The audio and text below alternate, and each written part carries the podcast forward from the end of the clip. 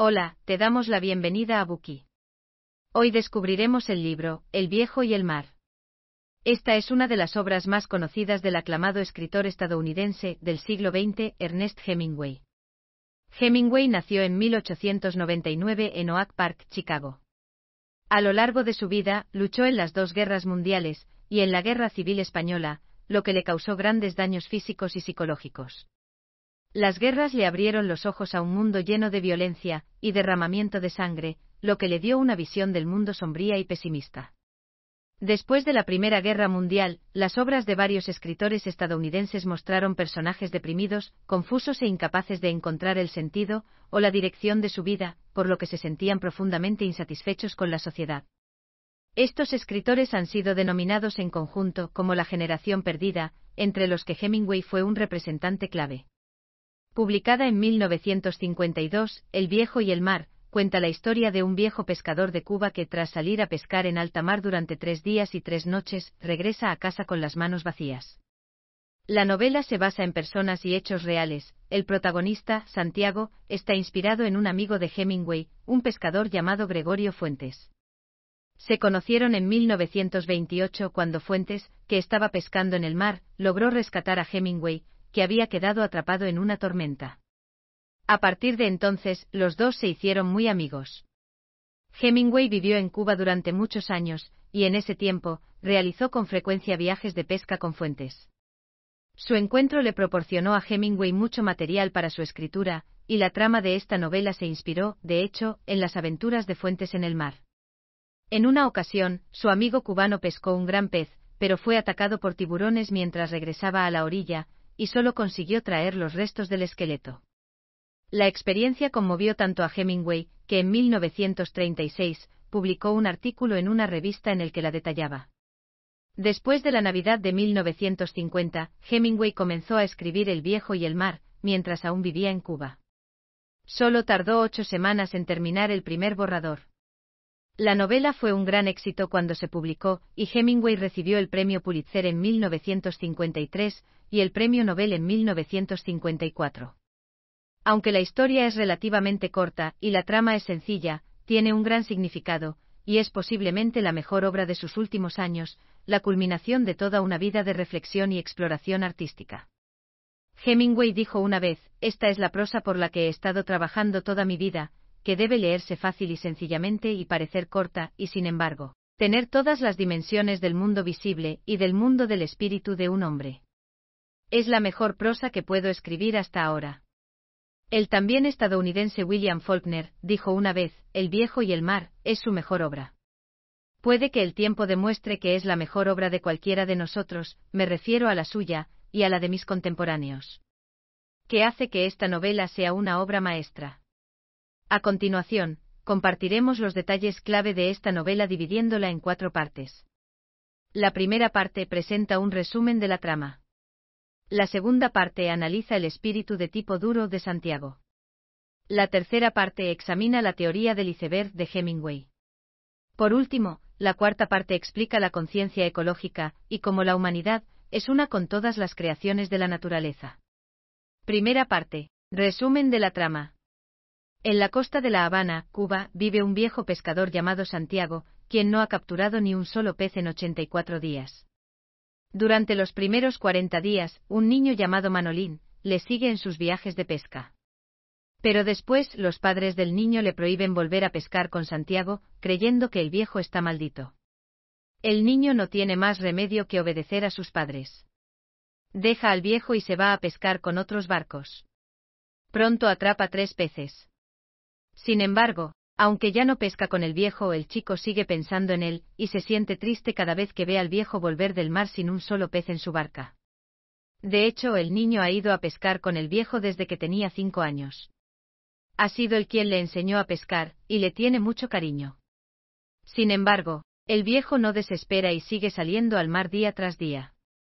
Tiene un aspecto demacrado con muchas manchas marrones en la cara, líneas profundas en el cuello y cicatrices en los brazos causadas por los repetidos tirones de cuerda durante años de pesca en alta mar. Sus ojos son del mismo color que el mar, alegres e invictos. Un día, después de que el anciano regresa del mar, le dice al niño que mañana será un buen día, y que tiene la intención de ir a pescar en alta mar. Cuando tenía más o menos la misma edad que el niño, trabajaba como marinero en un barco en África, y una vez, vio un león en la costa africana. Esa misma noche sueña con el león en la costa. Antes del amanecer, el anciano se despide del niño y se embarca. Sigue la corriente y como el mar está en calma, consigue remar bastante lejos. Baja un cebo tras otro manteniendo las líneas rectas como una caña, para que se hundan más. En ese momento ve un pájaro de guerra negro con enormes alas que surca los cielos sobre él, descendiendo de vez en cuando hacia la superficie del agua. El anciano cree que el pájaro está pescando, y está muy seguro de haber visto peces. Así que rema con su barca hacia la zona, en la que el pájaro está dando vueltas. Al acercarse se encuentra con peces voladores que emergen continuamente del mar. Piensa, si hay tantos peces voladores aquí, debe haber peces más grandes por estas aguas. El anciano espera pacientemente a que esos peces grandes muerdan el anzuelo, dejando que sus pensamientos vaguen mientras tanto. A veces piensa en lo traicioneras que son las medusas por naturaleza, bajo su bonita apariencia, esconden tentáculos venenosos, que harían que la piel se pudriera al contacto, otras veces piensa en lo desafortunadas que son las tortugas, y en lo crueles que son los humanos con ellas, y en cómo sus corazones seguirían latiendo durante varias horas, incluso después de haberlas abierto piensa en que él también tiene un corazón. El anciano deja que su mente divague sin rumbo, mientras no pierde de vista los sedales. De repente, se da cuenta de que una de las cañas de pescar, se ha hundido mucho en el agua, un pez ha mordido el anzuelo. Tira lentamente del sedal para medir el tamaño del pez. Luego sostiene el sedal sin apretarlo en la mano, hasta que siente que se mueve. Por la fuerza del movimiento, está seguro de que es un pez grande. El anciano dice, solo hay que olerlos. No son hermosos. No seas tímido, pez. Cómetelos, que Dios te ayude a atraparlo. Entonces, cuando siente que el peso del sedal se hace más pesado, desenrolla un poco el carrete. Pero el peso en el otro extremo del sedal sigue aumentando. Tira del sedal violentamente moviendo ambos brazos continuamente con un movimiento riguroso, intentando tirar del sedal hacia él con todas sus fuerzas. Sin embargo, el sedal sigue sin ceder lo más mínimo. Se ha puesto tan tenso que de él brotan gotas de sudor. El anciano no se atreve a ejercer más fuerza por miedo a que el sedal se rompa. Se echa hacia atrás y se apoya en la base de la barca con todas sus fuerzas, esperando compensar el tirón del pez con el peso de su propio cuerpo. El anciano y el pez quedan atrapados en medio de esta lucha, mientras el pez sigue nadando hacia el noroeste, arrastrando el barco con él. Al menos el anciano se siente aliviado de que el pez esté nadando hacia adelante en lugar de hundirse hacia abajo. Si se hundiera, no sabría qué hacer. A su vez, desea que Manolín estuviera allí con él, ya que el chico podría ayudarle. Se echa el sedal a la espalda, y se apoya en la proa de la barca, tratando de no pensar en nada, más que en mantenerse firme mientras pueda. Era cerca del mediodía cuando capturó el pez. Desde entonces el pez no ha dejado de nadar hacia adelante sin cambiar de dirección ni una sola vez, incluso cuando cae la noche. De la misma manera, el anciano sigue tirando de su sedal, y manteniéndose a la par con el pez. En ese momento ve a dos delfines junto a su barco, y los oye saltar por encima de la superficie, y rociar agua desde sus espiráculos. Piensa que están jugando, y que están muy enamorados el uno del otro. Al pensar esto, empieza a sentir pena por el gran pez, a pesar de su tremenda fuerza, por ahora solo puede permanecer a su lado. El anciano recuerda la vez que pescó uno de los peces en una pareja. Durante ese viaje el niño estaba en la barca con él. Atrapó al pez hembra, mientras que el pez macho rodeó a su pareja aterrorizado. Después de que el anciano matara a palos a la hembra, el macho saltó al aire con las aletas dorsales extendidas, como si tratara de ver dónde estaba el pez hembra. Al recordar esta escena, el anciano se siente muy triste. Echa mucho de menos al chico y desearía que estuviera aquí con él en este momento. Es casi de día, y el viejo decide cortar el sedal de otra caña, y atarlo a su sedal como repuesto. Al hacerlo, el pez da un pequeño tirón, y lo arrastra hasta la base de la barca. Como consecuencia, se hace un corte debajo del ojo y empieza a sangrar. Con cuidado, se pasa el sedal a otra parte del hombro, y se apoya en el costado de la barca. En ese momento piensa, como ahora le sobra el sedal, por más fuerte que sea el pez, no podrá seguir nadando con la barca encima. Con voz suave dice, pez, me quedaré contigo hasta que me muera. Antes de este gran pez el anciano también había pescado un pequeño atún, y para reponer fuerzas, corta el atún con su cuchillo, y comienza a comerlo. Sin embargo, empieza a tener un calambre en la mano izquierda, la que ha estado sujetando el sedal. Reza pidiendo ayuda mientras come, esperando que Dios haga desaparecer el calambre. Al cabo de un rato se da cuenta de que el sedal doblado sale lentamente del agua, y que el pez también emerge lentamente de la superficie junto con él. Para entonces, ya ha salido el sol. El pez brilla a la luz del gran astro, su cabeza y su espalda son de color púrpura intenso, y tiene tenues rayas del mismo color en los costados. Su hocico es largo y delgado como una espada. Después de emerger momentáneamente, el pez se sumerge rápidamente en el agua. Tiene la cola como un hacha enorme, que corta la superficie del agua antes de desaparecer debajo de ella. Es la primera vez que el anciano ve a un pez así, es un pez espada, y el más grande que ha capturado en su vida. Así que no importa lo fuerte que sea el pez, lo matará. Aunque piensa que es injusto usar armas contra un pez, quiere que éste sepa lo que un hombre puede hacer, y lo que un hombre soportará. A mediodía, el calambre de la mano izquierda ha desaparecido. El anciano sigue soportando el peso del cordel con la espalda, cada vez que le empiezan a doler los músculos, mueve ligeramente el cordel.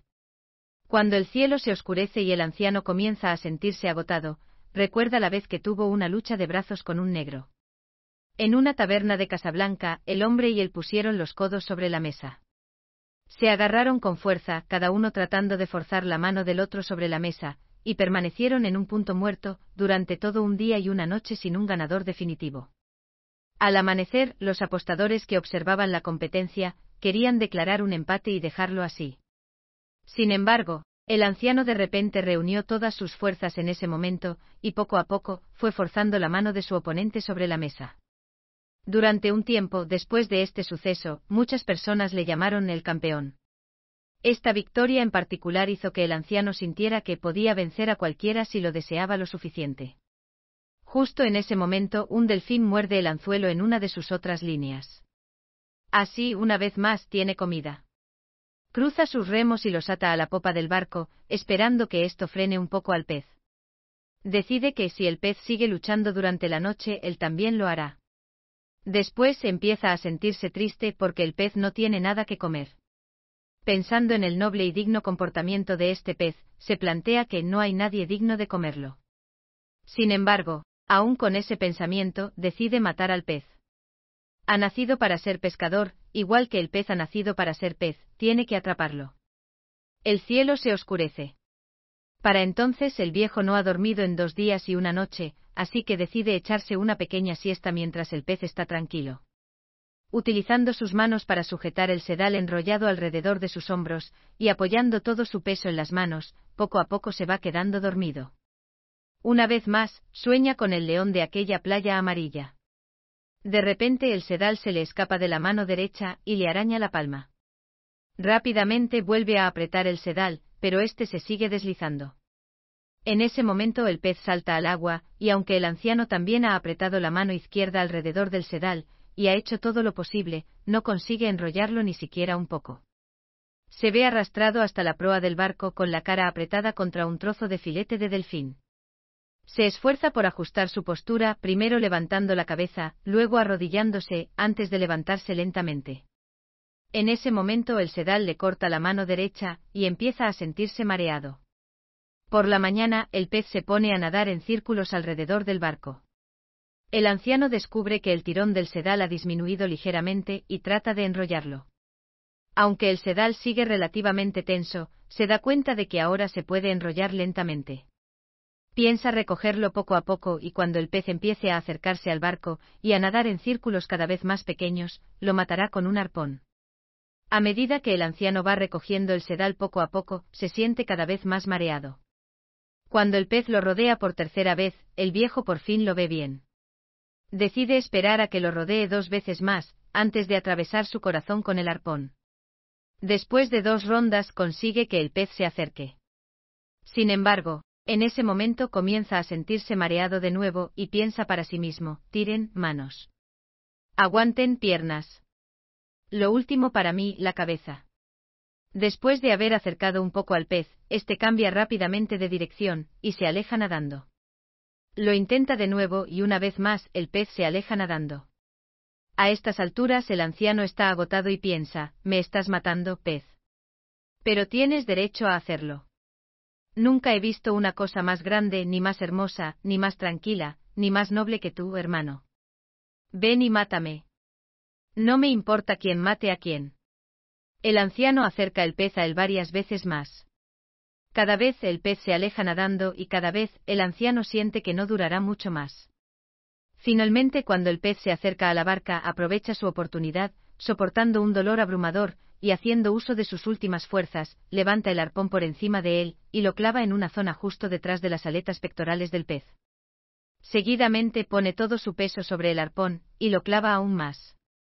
El pez salta bruscamente fuera del agua, y se retuerce con todas sus fuerzas. Finalmente, cae de nuevo al agua con un fuerte golpe, boca arriba. La sangre brota de su cuerpo y comienza a extenderse como una nube. El gran tira y afloja entre el viejo y el pez espada, ha llegado a su fin. En este punto el anciano se encuentra totalmente agotado, pero tiene que pensar en una manera de llevarse el pez a casa. Este pez espada es dos pies más largos que su barco, así que no puede llevarlo así pasa una cuerda por las branquias del pez, y ata su cabeza a la proa del barco, luego, asegura su vientre al fondo del barco, y su cola a la popa del mismo. De esta manera, el pez entero queda atado a la embarcación. El viejo está muy seguro de que este pez espada pesa más de 1500 libras, y se pregunta por cuánto podría venderlo, si su carne representa dos tercios de su peso. Luego echa el mástil, iza las velas, y se prepara para volver a casa. En el viaje de vuelta, sin embargo, el pez espada deja un rastro de sangre que empieza a hundirse y a extenderse por el océano. Atraídos por el olor de la sangre, los tiburones no tardan en reunirse cerca del barco. El primero en aparecer es un marrajo gris, que tiene una velocidad tremenda y unos dientes increíblemente afilados. El anciano puede ver que este tiburón en particular es agresivo e imparable, pero en ese momento su mente está despejada, y su determinación para matarlo es extremadamente fuerte. Rápidamente el tiburón alcanza el costado del pez espada, y le arranca un trozo de cola. El anciano puede oír los dientes del tiburón desgarrando la carne. Con decisión y total malicia, clava su arpón en la cabeza del tiburón. El tiburón rueda sobre su espalda, antes de hundirse en las profundidades del océano, llevándose el arpón. El tiburón ha mordido unos 40 kilos de carne del pez espada. El anciano no puede soportar ver cómo el pez ha sido destrozado, un ataque al pez es como un ataque hacia él. Tal vez haya tenido demasiada suerte por haber capturado un pez tan grande, y ahora es el objetivo de los tiburones, porque este tipo de suerte es demasiado buena para durar.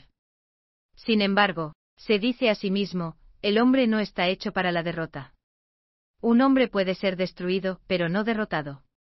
El anciano es consciente de que si sigue derramando la sangre del pez solo atraerá a más tiburones y además, ahora también ha perdido su arpón.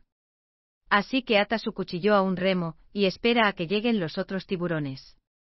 Aunque han arrancado grandes trozos de carne de su pez, un sentimiento de esperanza vuelve a encenderse en el corazón del anciano, cuando mira la parte superior intacta del pez espada.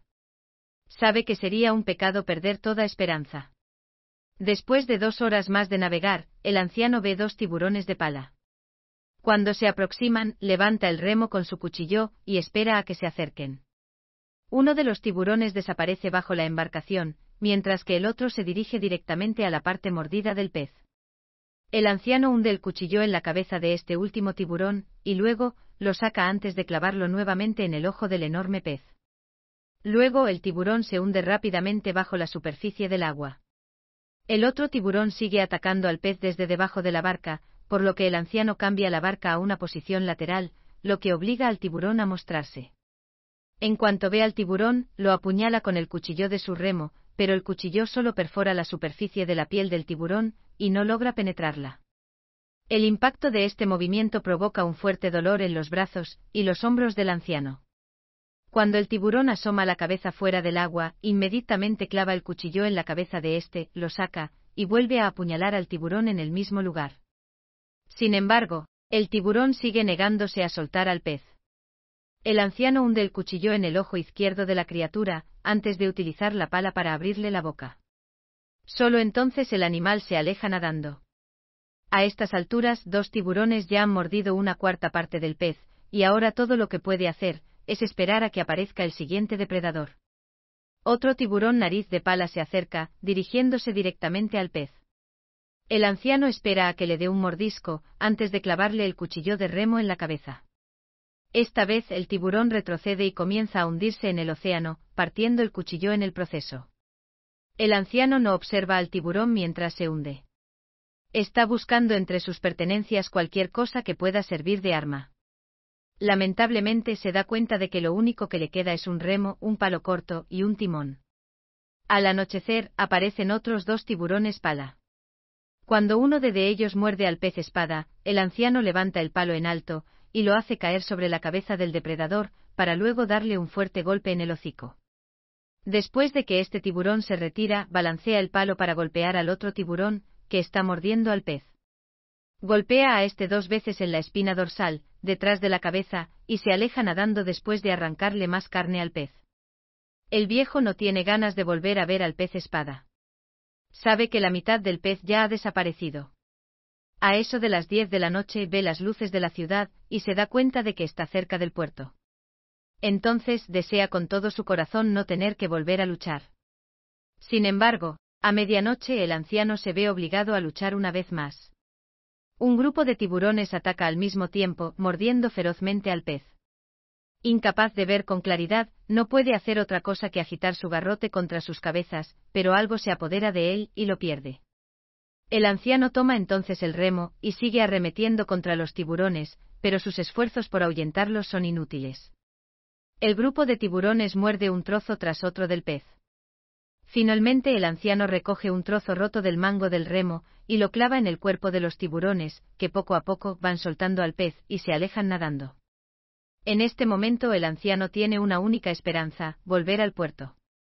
Se da cuenta de que el extremo dentado del mango del remo roto todavía puede servir para remar, y así continúa su viaje a casa.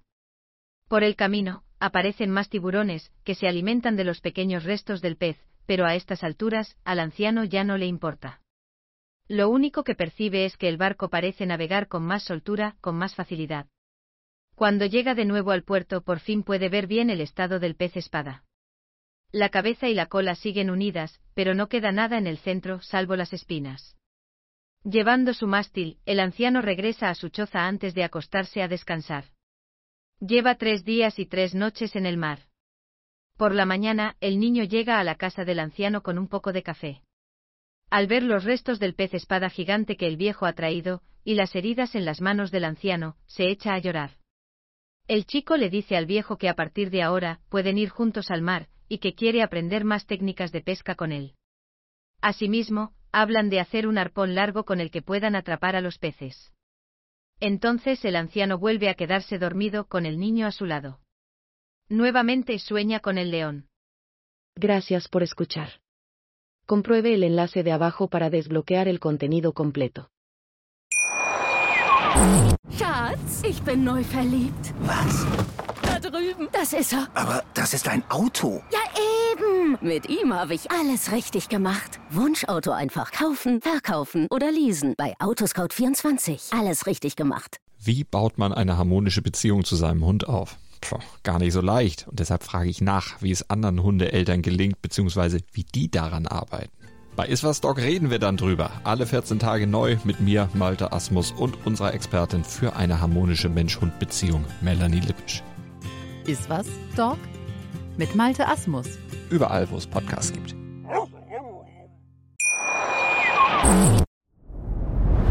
Dir hat dieser Podcast gefallen? Dann klicke jetzt auf Abonnieren und empfehle ihn weiter. Bleib immer auf dem Laufenden und folge uns bei Twitter, Instagram und Facebook. Mehr Podcasts findest du auf meinpodcast.de. Schatz, ich bin neu verliebt. Was?